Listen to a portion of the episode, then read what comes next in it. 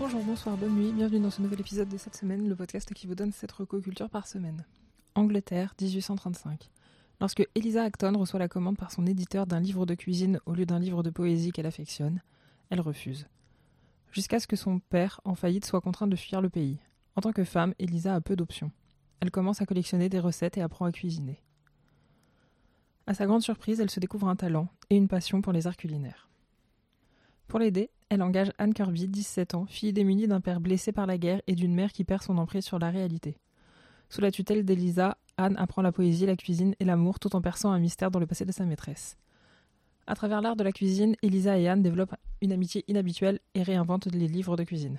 Alors le résumé n'est pas tout à fait exact puisque c'est pas qu'elle réinvente les livres de cuisine, c'est qu'elle invente les livres de cuisine. Paru chez Pocket pour 416 pages, Miss Elisa, le roman d'Annabelle Habs, se base sur l'histoire vraie d'Elisa Acton, essayiste qui sera la première à écrire un livre de cuisine destiné au grand public, avec liste d'ingrédients et proportions clairement établies.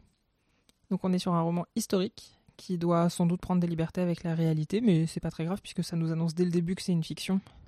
Et ça se pose pas du tout comme un livre vraiment euh, factuel euh, de la vérité vraie. Donc euh, pour moi, il n'y a, aucun souci là-dessus. J'ai trouvé que l'écriture était très fluide et agréable. Les personnages sont bien caractérisés et je me suis prise très vite d'affection pour Anne et Elisa et leur volonté de ne pas se laisser faire avec les infirmières de l'asile pour Anne et la volonté de ne pas se marier pour Elisa. La narration alternée entre les deux protagonistes permet de bien montrer les différents points de vue et leurs relations entre elles et les relations aussi à la mère d'Elisa et aux différentes personnes de la maison. J'ai trouvé que c'était vraiment bien amené.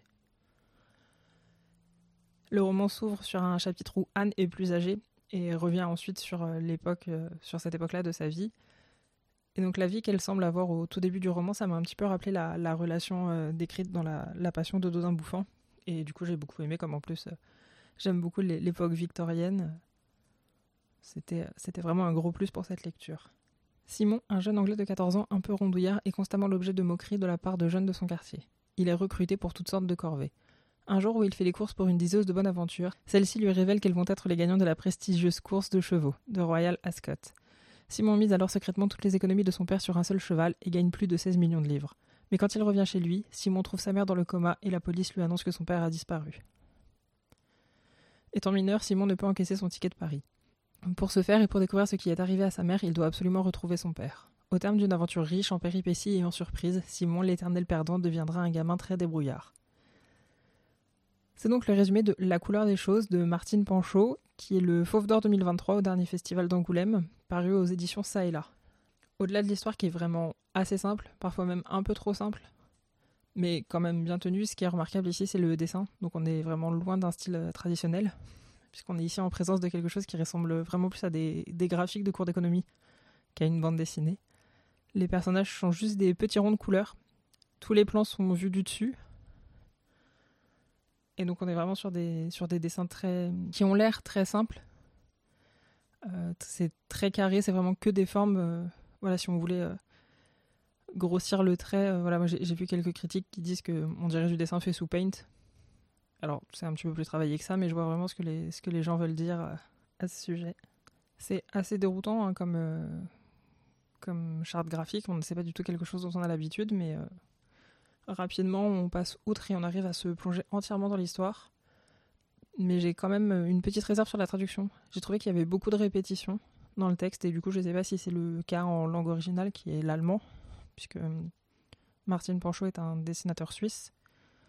Mais du coup voilà, je ne sais pas si c'est quelque chose qui est lié à la traduction ou, pas. Donc, euh, mais j'ai trouvé que c'était un petit peu dommage et que ça que ça alourdissait le, récit pour pas grand-chose. Si vous cherchez une recommandation feel good, ce n'est malheureusement pas avec cette troisième recommandation que vous la trouverez. Le démon de la colline au loup de Dimitri Rouchon-Bory est un des livres les plus tristes que j'ai lu en 2023, voire que j'ai lu tout court. On y suit la vie de Duke, enfant maltraité par ses parents, comme le sont ses frères et sœurs. Entre récits de sa vie actuelle en prison et souvenirs de son calvaire et de comment il en est arrivé là. C'est un roman très dur à lire, accentué par la manière dont l'auteur fait parler Duke, qui n'a jamais pu rattraper ses retards d'apprentissage dus au mauvais traitement infligé par ses parents, et qui donc s'exprime d'une manière assez naïve, même s'il est très lucide sur ce qui lui arrive, et sur le fameux euh, démon de la colline que son père lui a transmis, un petit peu comme un héritage de violence. Donc il y a parfois il y a beaucoup de répétitions dans les phrases euh, qui lui sont dans les phrases qu'il prononce. du, vocabulaire très simple. Mais euh, à un moment, il est à l'hôpital et les infirmières prennent soin de lui et lui apportent la tendresse et l'affection dont il a toujours manqué, puisqu'il est à l'hôpital pour quelque chose qui est vraiment euh, innommable et, vraiment très très grave. Et il est écrit C'est étonnant qu'il y ait autant de femmes gentilles et que pas une n'ait pu être ma mère. Et ça m'a brisé le cœur. Euh, un peu plus tard dans le récit, au moment du procès, euh, donc sa sœur Clara déclare. Alors là, ça va être un tout petit peu, de spoil, donc euh, je vous conseille d'avancer de, de, 30 secondes si vous ne voulez pas savoir ce qui se passe, mais je trouve que c'était une phrase qui était importante. Donc Clara déclare Je m'appelle Clara, et si mon père n'avait pas violé mon frère, je n'aurais jamais su que c'était mon nom. Fin de la zone spoiler. Pour dire à quel point les, les parents ont déshumanisé leurs enfants, ils ne savent même pas comment ils s'appellent. Et donc il faudra attendre que Duke soit à l'école pour connaître son nom et, qu'il se passe euh, tout ce qui se passe. Euh. Je ne sais pas comment on peut écrire des choses aussi justes et terribles. Euh, alors je pense pas que ce soit des choses que l'auteur ait, vécues, en tout cas je, ne lui souhaite pas. Mais comme à la base Dimitri Rouchambori est journaliste, je pense que ça peut venir de là. En tout cas c'est peut-être effectivement son ancien travail qui lui a donné le thème de son roman et son envie de donner la parole à ce personnage dont on sait dès le début que rien ne va vraiment s'arranger, puisqu'il est en prison et vraisemblablement pour quelque chose de grave. Et plus on avance dans le récit, plus on sait que le démon de la colline Oulu a gagné. J'ai beaucoup réécouté les morceaux de Inside de Bob Burnham en décembre et du coup j'ai décidé de vous en parler ici. Inside, c'est un special, donc un spectacle euh, écrit, réalisé, filmé, monté et interprété euh, par Bob Burnham pour Netflix, qui est sorti en 2021 et qu'il a tourné euh, chez lui dans sa maison de Los Angeles pendant le, confinement, sans équipe, ni public, ni rien. Voilà, c'était juste lui, ses accessoires et sa caméra.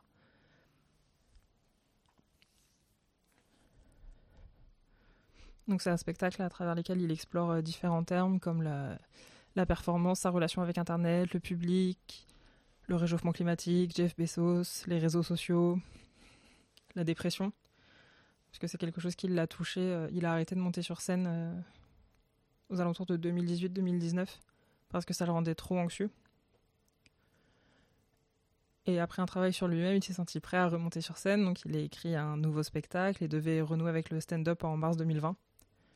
Et le confinement est arrivé et a, mis, ses, plans par terre, donc euh, il a décidé d'en faire un spectacle un petit peu pour, pour conjurer le sort. Et donc il y parle beaucoup de santé mentale, de sa dépression, de la déréalisation aussi. Euh, donc je vais vous donner le même conseil que lui. Euh, je vous laisse googler ce que c'est la déréalisation et... je me dédouane si vous y trouvez des choses qui ne vous plaisent pas. Et il revient dessus avec vraiment beaucoup d'humour et de précision. On sent que c'est vraiment quelque chose. Euh, enfin, on sait que voilà, il sait de quoi il parle. Donc vous n'êtes pas obligé de regarder tout le spectacle en entier. L'avantage c'est que toutes les chansons sont indépendantes les unes des autres.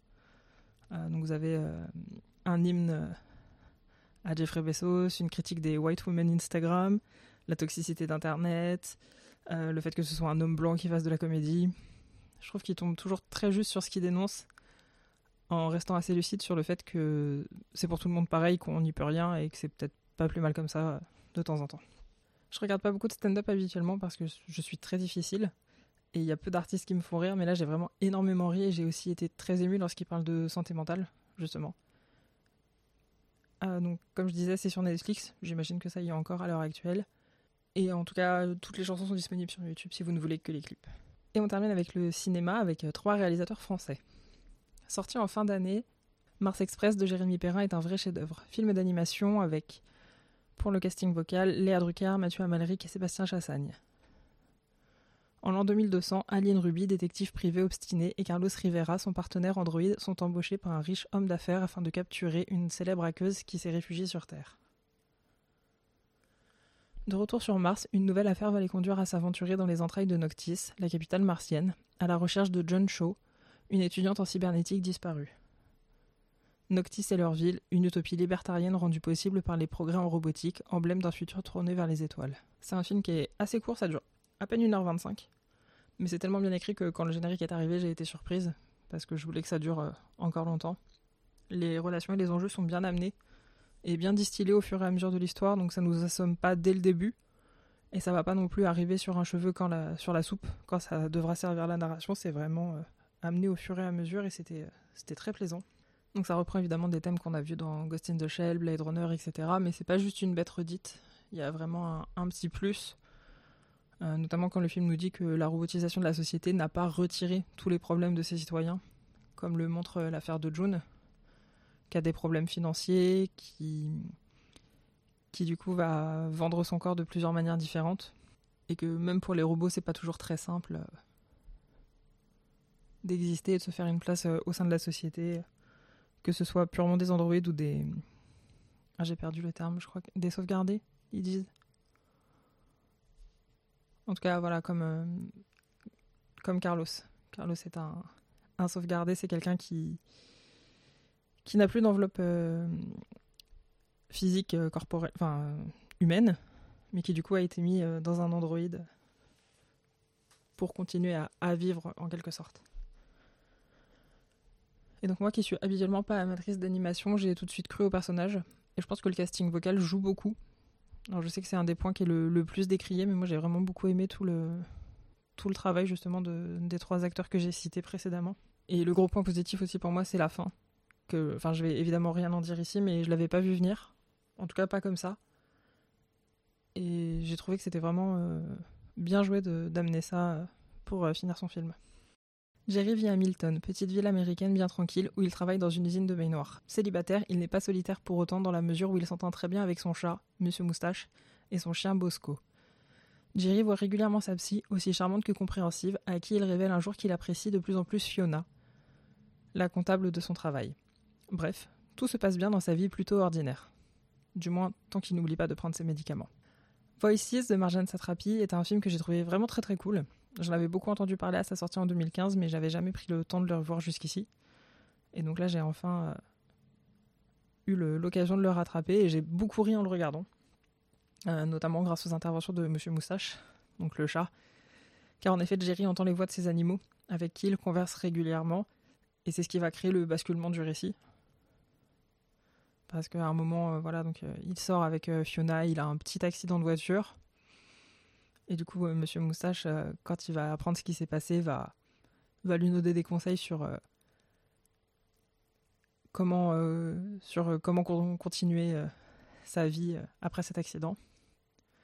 Donc on est vraiment sur une comédie noire un peu loufoque et un peu gore, mais très agréable. moi qui n'avais vu aucun film avec Ryan Reynolds quasiment, avec Gemma Atherton non plus. Donc c'est pas des acteurs que je connais beaucoup et dont je peux euh, dire si, euh, si leur jeu est habituel ou pas. Mais euh, il y a aussi Anna Kendricks que j'aime beaucoup et qui, est très touchante dans le film. Qui a, un, rôle au début assez secondaire qui va prendre de plus en plus d'importance. Et, c'est vraiment une actrice que, j'aime beaucoup. Et donc ouais, ça, nous montre un petit peu un côté anti-héros de Ryan Reynolds euh, qui est bien mis en avant parce que voilà, rien que son, uniforme dans l'usine, euh, c'est une salopette rose. Donc ça change un petit peu du costume de Deadpool. Mais je crois que c'est vraiment un acteur qui, aime bien aussi jouer les, anti-héros, un petit peu comme dans Free Guy, je crois. Je l'ai pas vu, mais de, ce que j'avais vu des bandes annonces et de l'affiche, c'est ce que ça avait l'air de, de mettre en avant. Donc ça dure 1h50 et c'est dispo sur Filmo. Et on termine avec Personal Shopper d'Olivier Assayas, sorti en 2016 avec Kirsten Stewart et Anders Danielsen Lee. On y suit Kirsten Stewart qui incarne Maureen, une jeune américaine vivant à Paris, gagnant sa vie comme personal shopper pour une célébrité. Comme son frère jumeau aujourd'hui disparu, elle possède une capacité aiguë à communiquer avec les esprits. Donc on est sur un thriller fantastique qui m'a tout de suite happé. On sent l'atmosphère lourde qui pèse sur Maureen et qui va être de plus en plus lourde et de plus en plus pesée sur ses épaules. Euh, son, son, frère vient de mourir d'une malformation cardiaque et elle attend un signe depuis l'au-delà, comme il se l'était promis, que c'est une malformation qu'elle a elle aussi. ils avaient un petit peu fait ce pacte de bah, le, premier qui meurt euh, prévient l'autre. Et on attend avec elle cet événement qui n'arrivera pas de la manière dont je l'attendais, mais ça, je, vous laisse la surprise. Euh, Kirsten Stewart est sur tous les plans, dans toutes les scènes, je crois. Là, comme ça, je vois vraiment pas de, scène où elle est pas où elle est pas à l'écran. Ce qui fait que les rôles secondaires sont vraiment très secondaires mais ça gêne pas du tout l'histoire puisque c'est vraiment euh, centré sur elle et ça permet de la, mettre en avant sans se perdre en discussion et actes inutiles. Il n'y a pas 1000 personnages secondaires non plus, hein. il doit y en avoir 6 ou 7. Plus des gens qu'on voit sur Skype ou par texto. Donc donc c'est quand même c'est une mise en scène qui est quand même assez resserrée autour de l'actrice. Mais c'est une mise en scène qui a l'air faussement simple, alors que quand on y réfléchit et qu'on regarde attentivement, tout est travaillé très méticuleusement.